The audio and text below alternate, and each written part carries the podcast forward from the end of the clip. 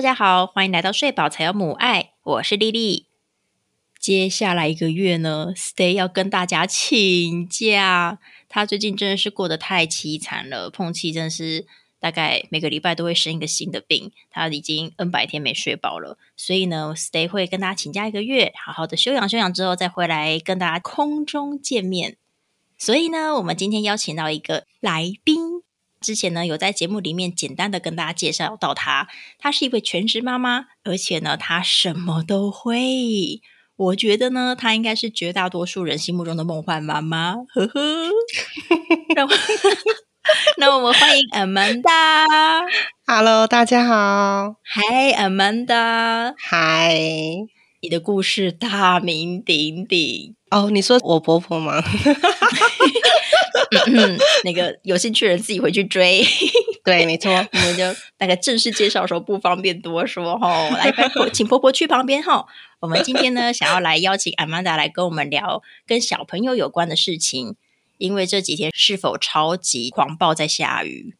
对呀、哎呀，Amanda 住在南港，南港应该下暴了吧？超级爆炸，嗯真，的，而且闪电打雷真的是超级多耶。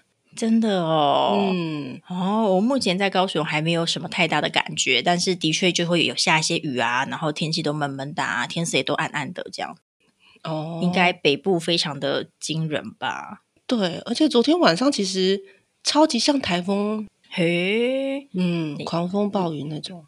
所以这次是什么？是梅雨封面吗？还是说真的有台风啊？你有在跟那个气象预报？你有在研究吗？昨天应该是梅雨封面，没错。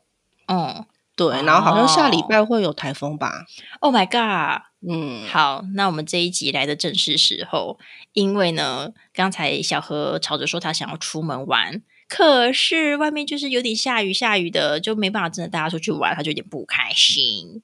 哦，我说那我们就在家玩吧。对，就只能在家玩，然后就想说，哎，在家玩的话，邀请到阿曼达来是非常的适合。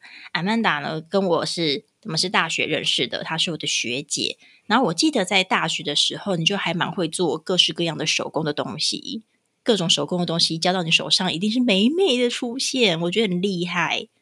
然后呢，大学毕业之后，撸撸撸撸撸撸到现在，我发现你成为一个育儿大师、诶哦，真的吗 你干嘛心虚？你干嘛自己心虚？？OK，真的啊就是呢，你上回带着你们家的瓶子妹来高雄找我们玩啊、那瓶子妹就是阿曼达的四岁的女儿。然后那时候我就看到瓶子妹全身上下的行头，就是她的各种的玩具啊、小游戏啊，全部都是你们自己自制的耶，我觉得很厉害耶。真的吗？当然啦、诶，这个年代，请问这个年代到底还有谁？哦，还有谁全身上下全部都是自制玩具的？请问？哦，可是你不觉得在网络上或是在商店里面买的东西，其实有时候会很不符合去旅行中的游戏吗？呃，那天看到的应该就是因为我们要旅行，所以我就做了一些随手做的玩具，让它好携带而已啦。哦，对，诶，不会啊，我就会拿一个超大的袋子，然后把小何所有爱的玩具全部都丢到那个里面，然后我就扛着那一大袋路上 让他玩，然后这个玩腻了就换下一个，那个玩腻再换下一个，一直轮一直轮。但真的就是要扛一大袋啦。对呀、而且小朋友有时候突然想要抱抱，或是你要上下车，这超麻烦的。对对，有时候嗯下车之后才发现、啊，那一大袋在车上没有拿到，然后就超痛苦的。超痛 对啊，嗯，我觉得上次你们来高雄，我觉得印象最深刻的那个自制的算是玩具吧，就是就是个涂鸦卡，好、好像就是你拿麦克笔在那个小纸卡上面，然后就画一些图，瓶子妹就可以在上面着色。哇，光这样着色就着了半小时诶，我觉得很棒。其实刚刚好，就是他这阵子很喜欢涂颜色，然后其实我有发现，在商店里面买的那些涂鸦的书啊，其实不太适合小朋友。哦，是哦，会有什么图案？什么十八禁的那种啊？哦，不是不是，什么意思？呃，其实是主要是我们家小朋友啊，对吧？他有一个时期非常讨厌恐龙，也很害怕一些鬼啊、哦那种那种图案，所以嗯就为了避免买到踩雷的涂鸦本，所以嗯我就开始就自己画，然后发现自己画其实都还蛮适合的。哦，对原来如此。然后有一些可能也是太大本了，然后也不适合去旅行。那我刚好就是有买衣服的时候，我有留下一个硬的纸卡，哦，好像是为了要让衣服可以很挺的那种。哦，就是如果网络购物啊、买衣服啊，送来的衣服都会有些小纸卡在里面垫着。对对对，我就留下来，哦刚好就适合旅行用的时候可以拿出来，简单用麦克笔画一个图案，然后让它在车上啊，或是在餐厅的时候等餐的时候可以拿出来玩一下，这样子。嗯，嗯，我觉得非常的实用呢。那你们家的玩具啊，几乎大部分都是像这样子自制的吗？嗯，我觉得应该一半一半吧，哦，一一半是做的，一半是嗯买的，这样子。哦，嗯那哪些会是买的？我很好奇，你们家到底什么玩具才会是用买的？哦，嗯，我们要买乐高，然后还有买另外一些比较建构式的玩具。哦，建构式的玩具是什么意思啊？是说可以一直盖的那一种，还是什么？建构式的玩具比较像是它，它其实会有一个说明书，然后告诉你说这一些玩具它可以呃组合成什么样子，但实际上呢，让小朋友呃可以自己发想，然后可以再组装成另外一些不一样的东西。嗯然后比较像是比较立体的。举个例子，就是乐高啊，在一般说明书上，它可能会说，哦，你可以拿这十五个小的乐高，你可以建成一个小花。嗯但是这十五个小的零件，其实小朋友可以自己发想，再做成别的。他可能可以嗯做成一台他觉得是车子的东西，或是他想要做成一个怪兽。这样子，嗯他可以自己用他的想象力堆堆看、叠叠看，然后会有更多更多的创意，这样子。哦，然后因为呃建构式的东西很多是需要拼装，然后它就会需要呃手指头的大小肌肉的活动，然后跟手眼协调。有时候眼睛看到的东西，然后他想要接上去的时候，他其实会有需要一段时间的练习，才可以把东西两个接在一起。哦，所以它是会需要很多很多小小的技巧，全部加在一起之后，它才可以玩的越来越好。所以我觉得建构式的玩具很适合小朋友从小就开始使用，然后它其实是可以玩的很大。哦，其实我玩到最近也都还在玩啊，嗯嗯嗯嗯，对对对。你玩什么？到现在还在玩？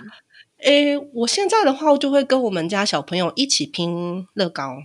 哦，对例如说我们今天的主题是我们要拼拼一个像汪汪队一样的一组的车队，然后我们就可以拿那个乐高自己拼这样子。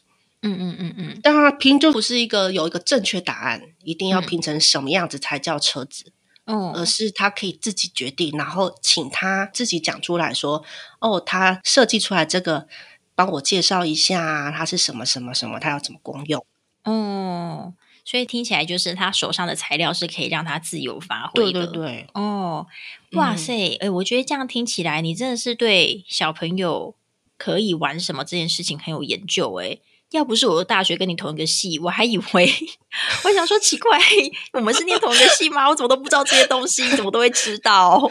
你都有经历了些什么事情，会让你这么？经历什么事？没有，我的意思是说，你过往是有哪些经验这样累积起来，让你这么了解小朋友都在玩些什么？不然我们的背景其实还算相似吧？为什么我们的路线差这么多？因为我给小何玩游戏啊，要么是买现成的，要么就是我就丢垃圾给他玩，你知道吗？就是他 一些保特瓶啊，就丢给他，然后一些纸盒子啊，就丢给他，我 就不会想这么多仔细的东西。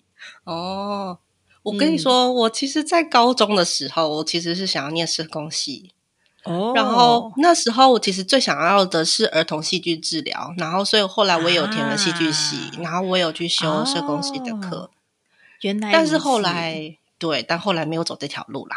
对啊，而且我们系没有儿童戏剧治疗相关的课对，那个要去，那要去国外念，可是我后来没有做这件事。啊，OK OK，嗯，不过就是我还是对小朋友这个区块非常有兴趣。然后嗯我在大学的时候，甚至我之后跟我先生出国的时候，我都有去接一些小朋友类似家教的工作。然后那个工作不是说要教他们念数学啊，或者是念英文那一种，而是训练小朋友玩游戏，然后训练小朋友的脑力的那种。是有点类似陪玩姐姐吗？还是是高阶版的陪玩姐姐？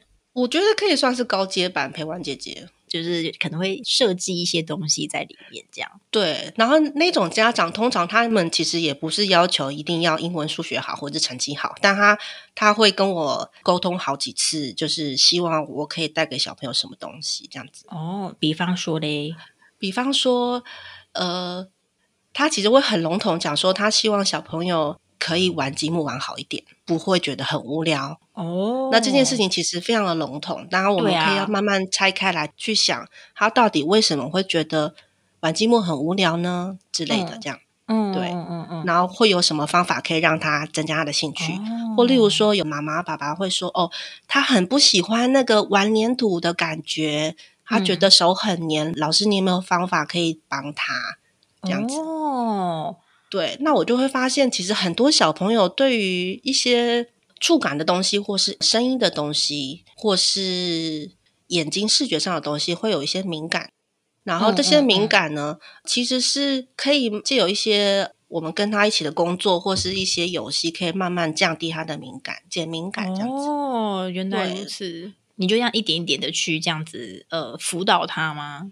对对对。因为我我其实也不是那种本科说一定要去治疗他或什么的，可是就是慢慢去试，慢慢去试，我就发现有一些游戏或是一些有一些小小的技巧，可以让他慢慢把他觉得很很排斥，然后觉得很不舒服、很敏感的感觉，慢慢的减少这样子。嗯，对，哇，那自己的妈妈是有这方面的研究，真的是很赞嘞。哦，刚好我们家小朋友也是比较属于敏感的那个族群，你知道为什么吗？他就在天上看，然后看看看，说：“嗯，有谁可以养我这么敏感的小孩呢？”哎呀，就是你啦！然后就咻就飞到你身边来了。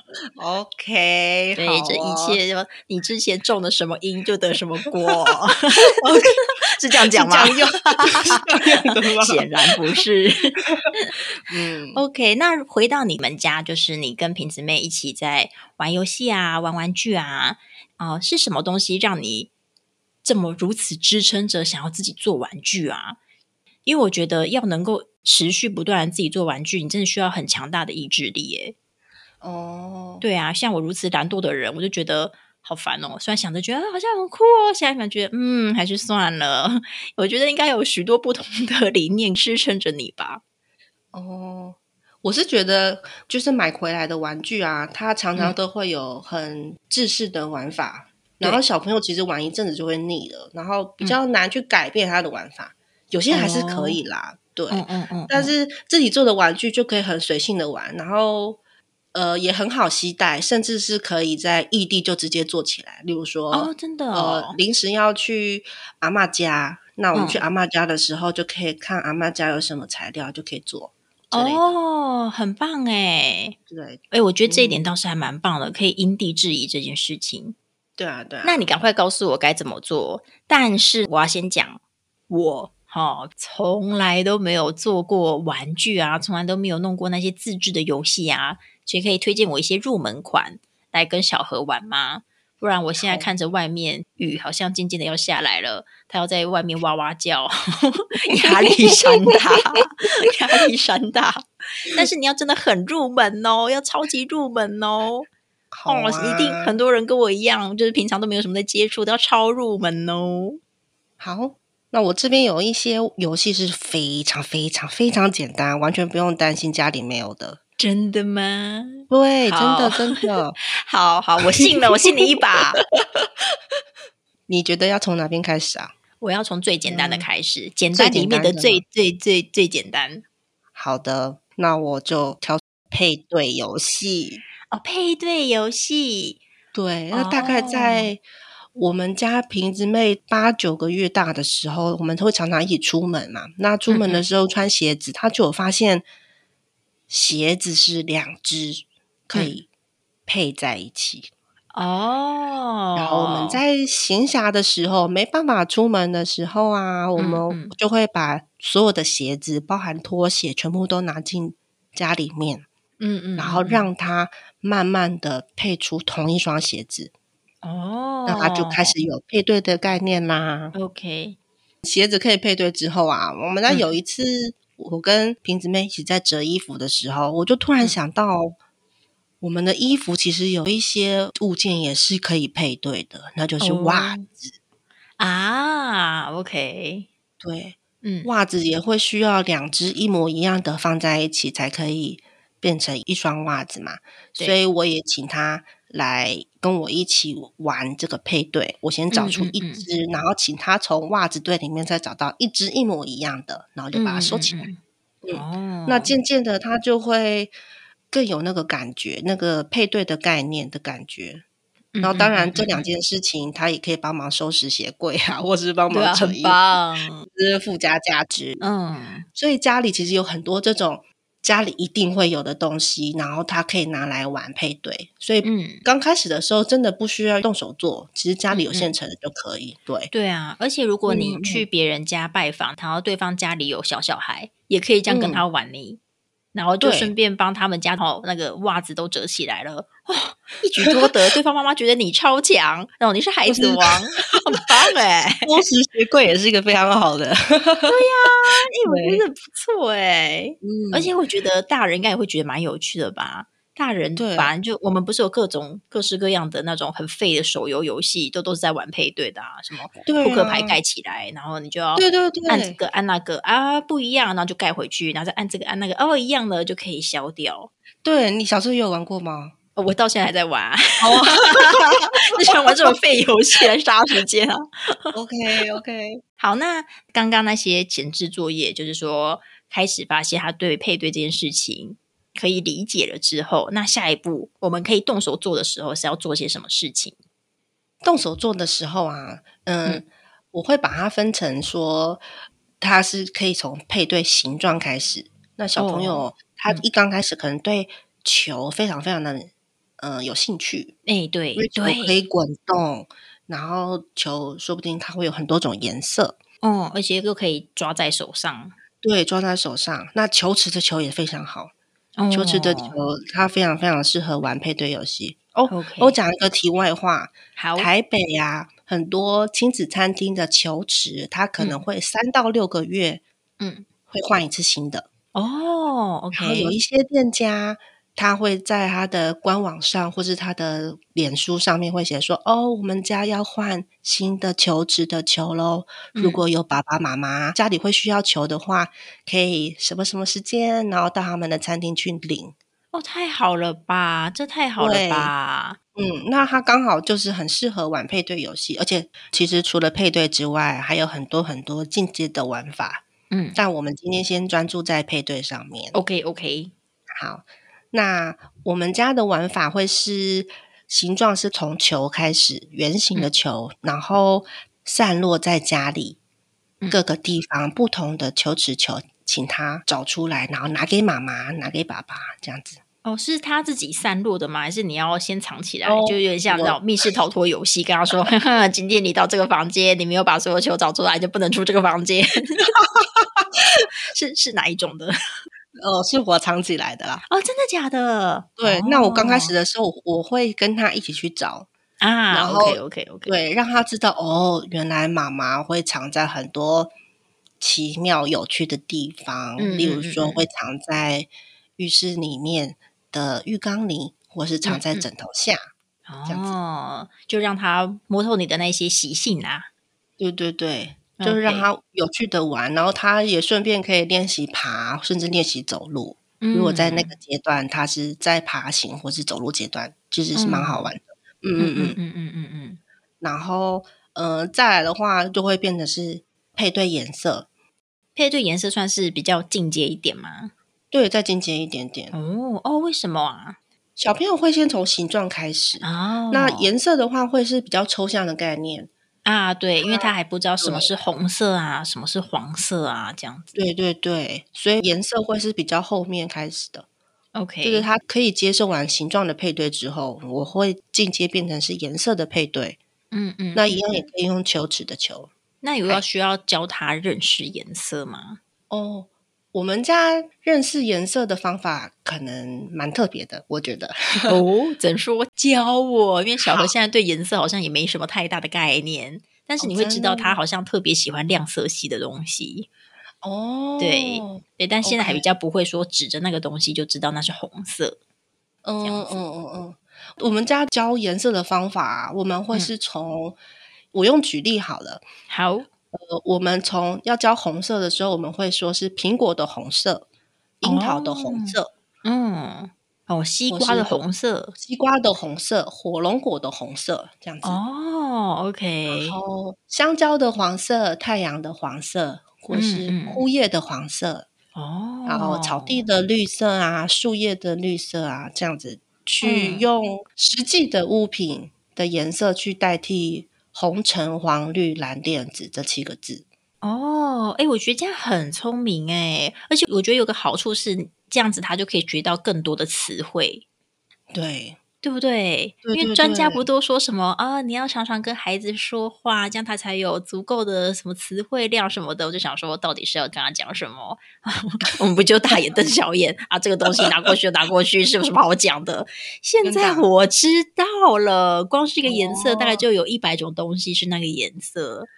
对，我家小朋友还没有办法，就是真的很明确跟我回应的时候，我就嗯像是一个一直在讲话，不知道讲给谁听的嘛。啊，就是一直一直自言自语的人，这样对，子，自言自语，一直哦重复跟他解释。如果他要指着哪样东西的话，我就跟他解释，这样子。嗯，对耶，对对在路上真的都会觉得自己自己好像怪人，因为就推着小孩，然后一直在那边自言自语。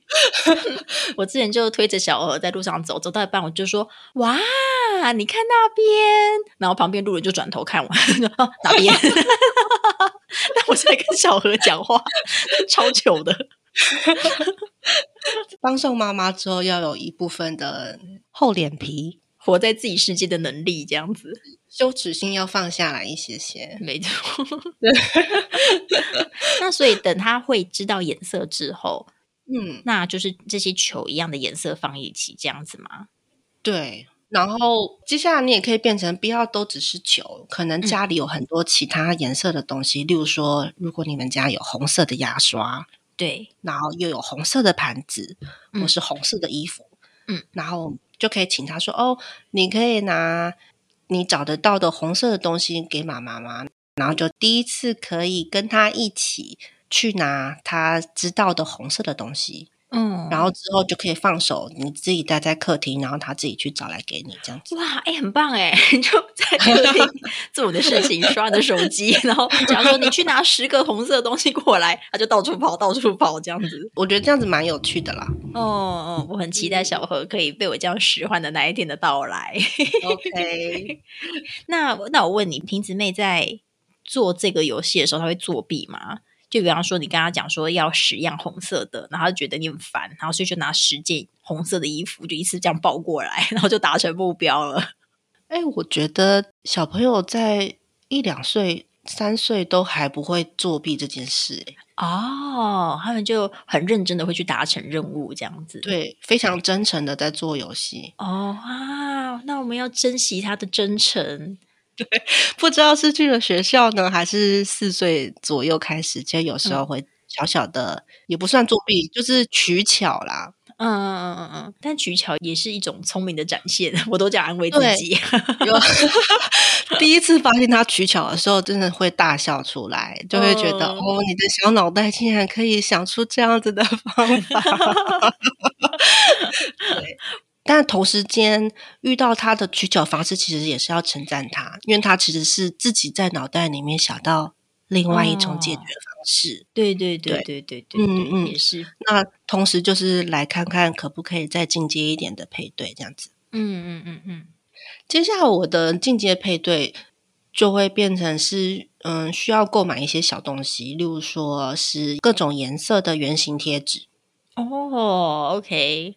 或是各种颜色的电工胶带。电工胶带可以在哪里买到啊？诶，电工胶带应该在水电行或是一般的那种杂货、五金百货都买得到。哦，所以我就进去跟他讲说我要电工胶带，然后他就会指给你这样子。对，或是你在胶带的那一区，你就看到有颜色的胶带，不是闪亮亮的那一种。哦，我知道是那种有一点弹性的那种。对对对对对，嗯，OK 那种就可以使用。好，然后接下来可以先拿一张纸圈出来说，这一圈请你都要贴满红色的贴纸，或者这一嗯圈你要贴满黄色的贴纸。嗯，然后就先贴了一个红一个黄在那边，然后请他把所有的贴纸贴上去，这样子。啊，这个一定更好玩呐、又配对、又贴贴纸，超好玩对的。贴贴纸是小朋友超喜欢的。对我现在也很喜欢。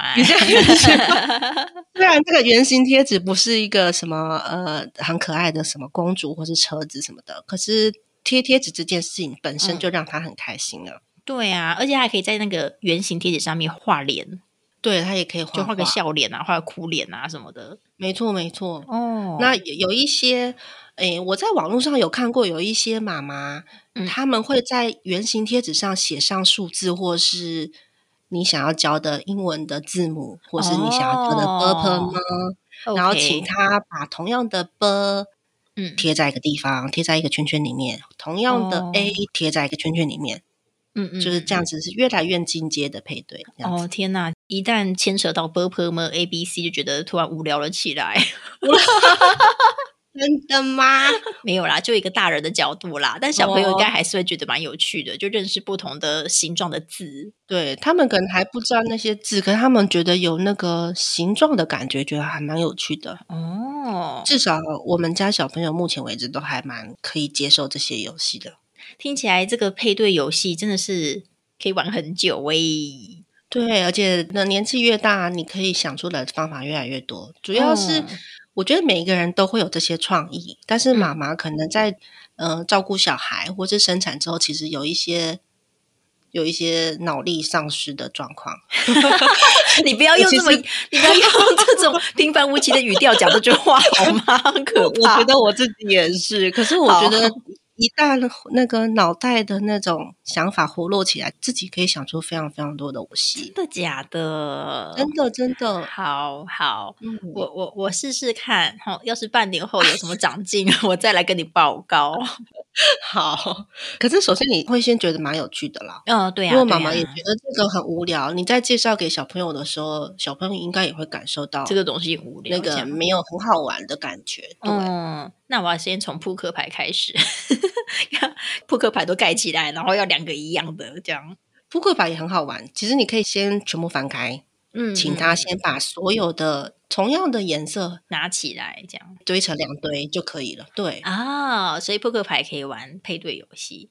对，你可以先从颜哦色开始，然后等到那个比较精细的图案，它可以感觉得到的话，就有嗯四种图案嘛，然后可以再来分图案一样的放在一起。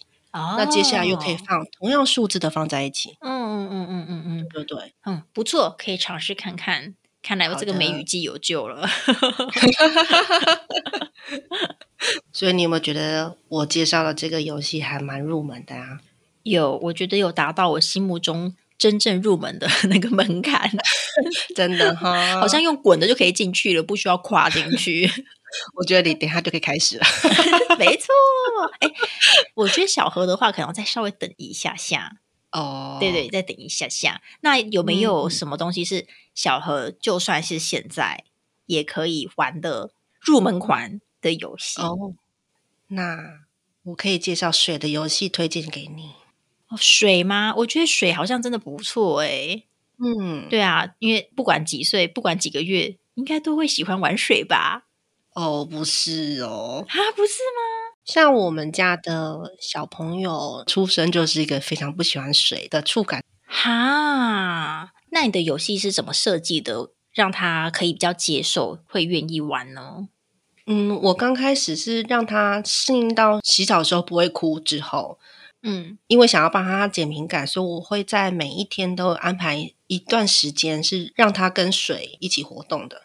哦然后对，然后我会有一个小游戏是家里一定都会有的东西，嗯 要分享给大家。是啥？就是我觉得大家应该都会买东西，然后会留下一些纸箱，纸箱常常都会拿去回收嘛。对，那我们可以选择先拿一个留下来，嗯，好把它全部拆开，铺在地板上。嗯。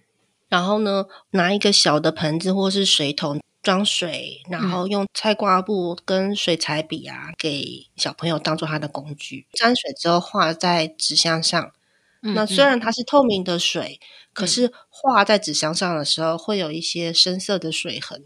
这件事情对他来说其实是蛮有趣的。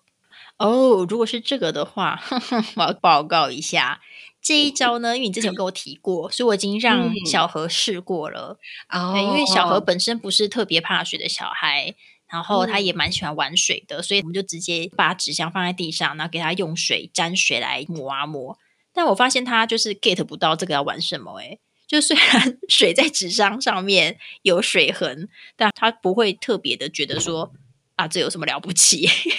哦，真的 对，所以想说，哎，会不会是他比较不是那种呃观察的特别细致的小孩？觉得他会观察，但是呢？大家就觉得，哎呀，这等变化还好。那或许你可以增加一些水的颜色，然后让小红更有兴趣。哦，颜色的话，应该是还蛮有帮助的哦。嗯嗯，那那我怎么用颜色？我我要沾沾沾酱油吗？加番茄酱吗？有点太恶心。爸爸妈妈不怕那个洗的话，其实也是可以。我不要。那我可以推荐，你可以用食用色素。哦，食用色素哦，食用色素其实很好取得，网络上买得到，然后或是你去食品材料行也会有。嗯嗯嗯嗯，然后它大概是小小的一滴滴浸进水里面，其实水就马上都有颜色了。嗯，然后甜到也不会怎样。对，就算甜到也还好啦。嗯，但是也不要让。小朋友好饮喝进去，这样有点恐怖哦。好好，我我注意一下。我们家有个爱好饮的小孩。他说，如果对那种水痕的没有办法的时候，你可以添加一些色素，或是让那个水变成有浓稠的感觉。例如说，你可以加一些面粉，或者加一些太白粉，让它可以停留在纸箱上，或是之后的画布上久一点。哦，对，它可能会更有感觉。然后，如果你有使用面粉或是太白粉这些东西的话，尽量记得不要直接冲到排水管里面，因为它是会堵塞的哟。哦，真的假的？好好，我我要是你没有讲，我一定就直接给他洗澡水冲下去了，可怕 哎！要真的要非常小心。好好。那夏天的时候天气非常的热嘛，有时候甚至连水龙头打开的水其实都温温热热的。对对对，有时候小朋友夏天的时候反而摸到那种温水会变得很不喜欢。嗯，这时候我们就可以使用冰块这个东西。哦，那我们就把水弄出很多的冰块让他玩，或是制冰盒里面放很多的食用色素，变成各种不同颜色的冰块。嗯对。甚至可以把小小的乐高啊，小小的可以碰到水的玩偶啊，放进去制冰盒里面。哦，啊，那制冰可要够大才行吧？对，小的、大的也可以，或是你可以用一个煮饭的那种锅子也可以。哦，就一整块在里面，一整块的冰块，然后里面有非常多的玩具，哦，好好玩哦。可以给他工具敲敲打打呀，然后请他把这些玩具救出来，然后帮他擦干，然后再收回去盒子里，这样子。嗯，哇，那感觉半小时就过去了。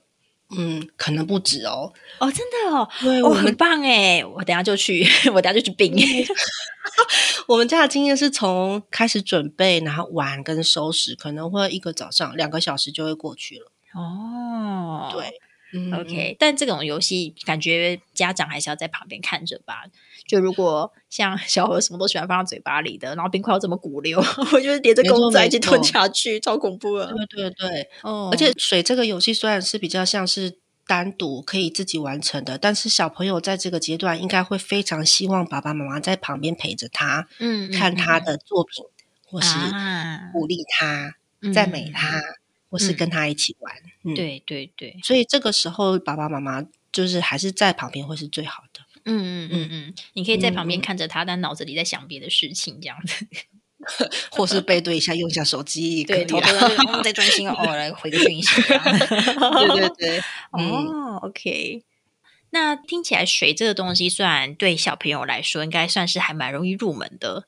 对，因为它不需要发展到说啊、那个颜色跟颜色要有概念啊，大小跟大小要有概念啊，形状跟形状要有概念啊，就它还不需要发展到这些的时候，水就是水，哦，每天都会摸到，随时可以开始。可是这收拾起来很麻烦呢。我想到要收拾，我觉得啊，先等等好了。那我这边有一个可以解决你问题的游戏哦，那就是泡泡游戏。泡泡吗？你感觉泡泡也要清呢？泡泡不是更难哦擦干净？泡泡游戏的话，其实可以在洗澡的时候来玩，哦，玩完之后就直接冲水，然后顺便把小朋友洗一洗，就洗澡了。哦，那那个泡泡要长什么样子啊？因为其实不就搓一搓搓一搓就有泡泡了。对，那因为泡泡的话，虽然它会起泡，但是它一下就会消泡了嘛。对呀、对呀、然后我们会需要一个可以让它起泡久一点点的方法。嗯，我们家的话会使用果汁机哦，或是料理棒，哦，你就去打泡泡吗？对，把泡泡打发。太有心了吧！太有心了吧！打很发之后，它其实消泡的时间会拉长，然后那时候就可以全部再倒进去浴缸里面让小朋友玩。哇，这样又可以洗搅拌棒哈，然后又可以拿来洗澡，又可以拿来洗浴缸，好像有点，好像有点太计划通了吧？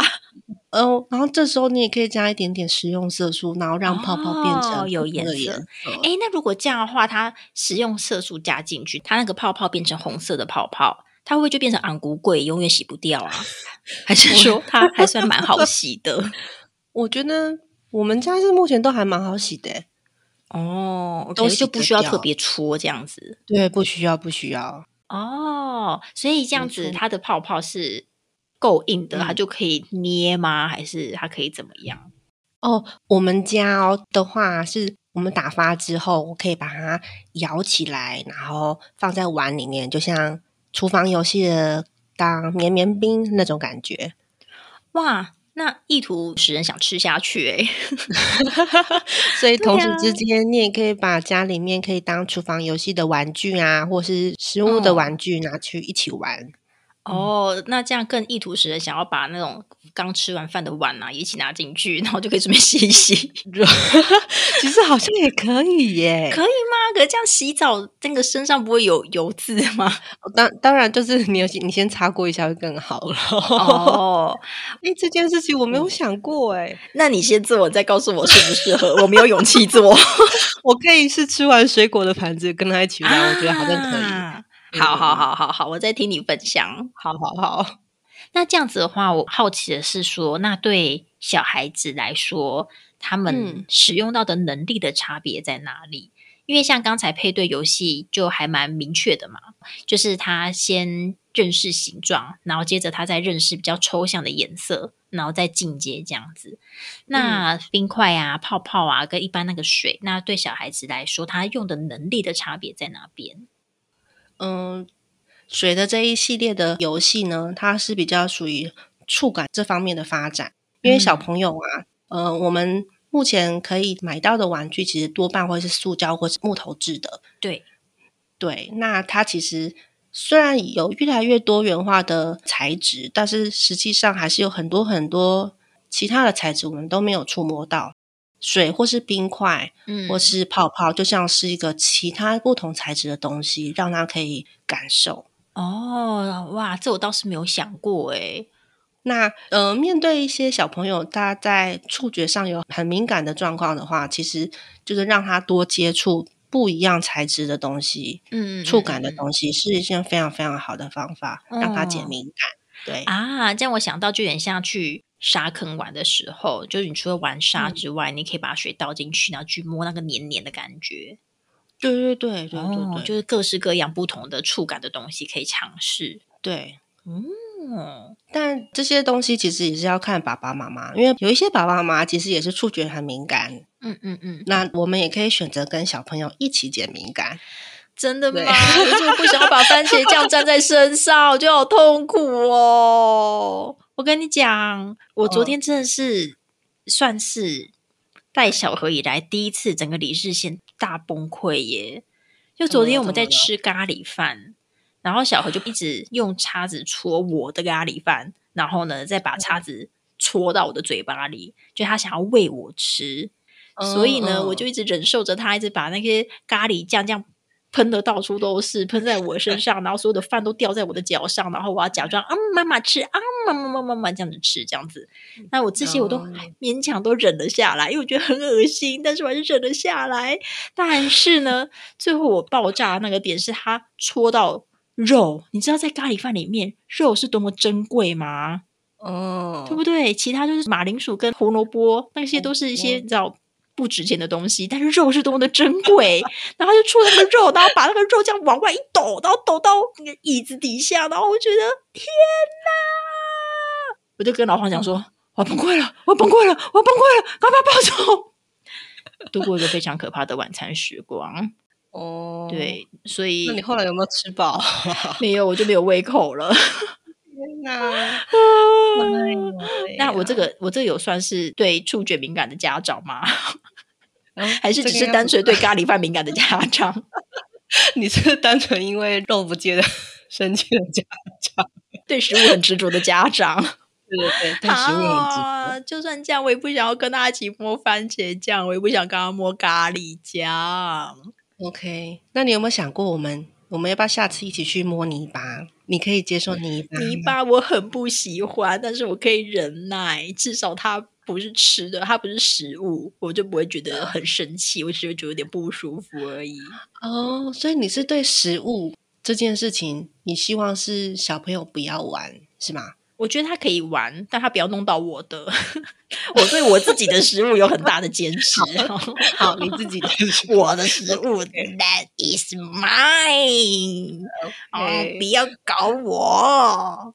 我了解，我了解。但我的确也比较不喜欢那种黏黏的东西在身上，哦对那样的触感会有点抗拒。但是如果要陪他的话，我可以 深口气，然后忍耐这样子。OK OK，嗯嗯嗯，因为这些触感的练习啊，其实很多会需要爸爸妈妈一起参与，因为小朋友嗯在面对减敏感的这个过程当中，他其实会很抗拒或是很害怕。嗯他会需要爸爸对，嗯嗯可是一方面，如果爸爸妈妈不能接受，而导致整个气氛变很糟，嗯。或是 爸爸妈妈也是很抗拒的，让他整个整个那个情绪很容易爆炸的话，那我们可能会先暂时暂缓一下，对暂缓一下，没嗯错，商请其他的照顾者来进行这个活动。是是是，对对就是爸爸妈妈也不要勉强自己一定要做什么对对对，嗯，好好好好，我希望咖喱酱就乖乖待在盘子里面哦，不要在人的身上，或是在地上，或者桌上，或手上。好的，好的，那我们先请咖喱酱到旁边休息一下哈。我们回过来，现在这边你刚刚介绍了两款，我觉得真心有入门到的游戏啊。第一款是配对游戏嘛，就是说可以从形状开始，然后再进阶到颜色啊之类的。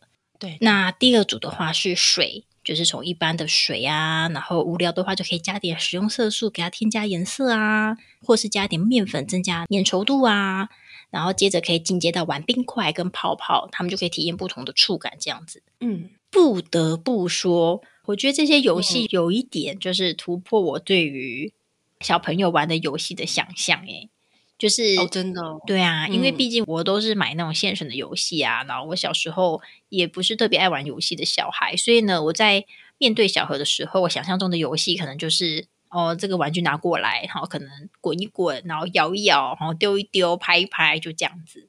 然后或者是如果真的要玩什么游戏，就会。呃，直接的联想到一些桌游啊，什么大富翁啊，什么扑克牌，嗯什么心脏病啊，就会想到这种东西。那就没有想到说，哎、其实他们的发展，比方说他们的发展是在认识形状好了，那就连把两个袜子放在一起，对他来说也是很有趣的。嗯，不知道你有没有看过有个影片啊，或是嗯你自己亲身体验过，就是小朋友在对于他自己的玩具嗯跟身边的物品，他对哪一个比较有兴趣？当然是身边的物品啊，小朋友就跟猫一样啊，你买多棒的玩具给他都不玩，那就只玩纸箱啊，就玩地上的那个吸管 吸管垃圾啊，没错，就像那个猫咪，它超喜欢纸箱，我们家的小朋友也超喜欢纸箱的。是哦，它也会 装在纸箱里面滚来滚去吗？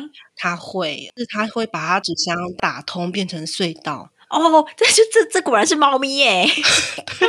就是猫咪的习性诶。可是它就玩的嗯非常开心。嗯，所以我觉得，我刚开始的时候也会觉得，就是玩具就是买过来就好。但我后来发现，其实我们多多少少会局限，就是我们的想法会很局限在某个地方。但是小朋友的想象力是很很大的，甚至是对无限的。对，哦，对，我们可以让他自由想象。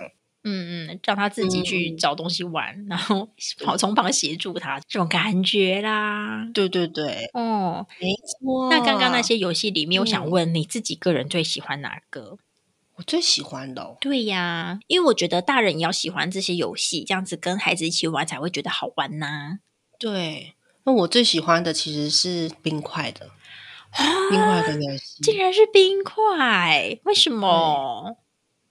嗯，我觉得，嗯，那时候应该会是夏天很热的时候啊，然后嗯冰块其实有大有小，然后我也可以放很多颜色或是玩偶进去，然后嗯我会给他一个小朋友的小铁锤啊之类的。嗯，哦，我觉得那个变化非常的丰富，然后几乎每一天玩的时候都会有新的玩法。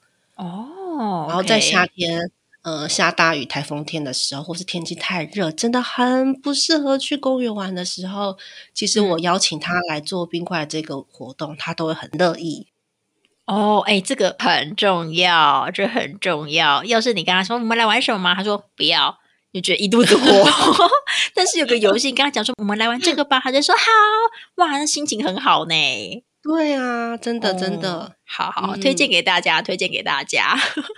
没错，希望大家可以试试看。对，那我的话呢，我自己会想要先尝试扑克牌，因为扑克牌我自己哦会觉得好玩，可是可能需要再嗯等一阵子吧，就等小何开始真的对这个东西是一组的这件事情有概念的时候再开始。嗯嗯，对啊，我觉得还蛮期待，而且扑克牌又很好带，然后而且扑克牌就算你忘了带，到处都买得到，便利商店都有卖。没错。嗯，好啊。嗯那感谢今天阿曼达推荐我们两组超级无敌入门的游戏，让我们可以因应以及面对接下来的梅雨季、台风季、好、秋台季，还有那个高雄到冬天之后的空屋季。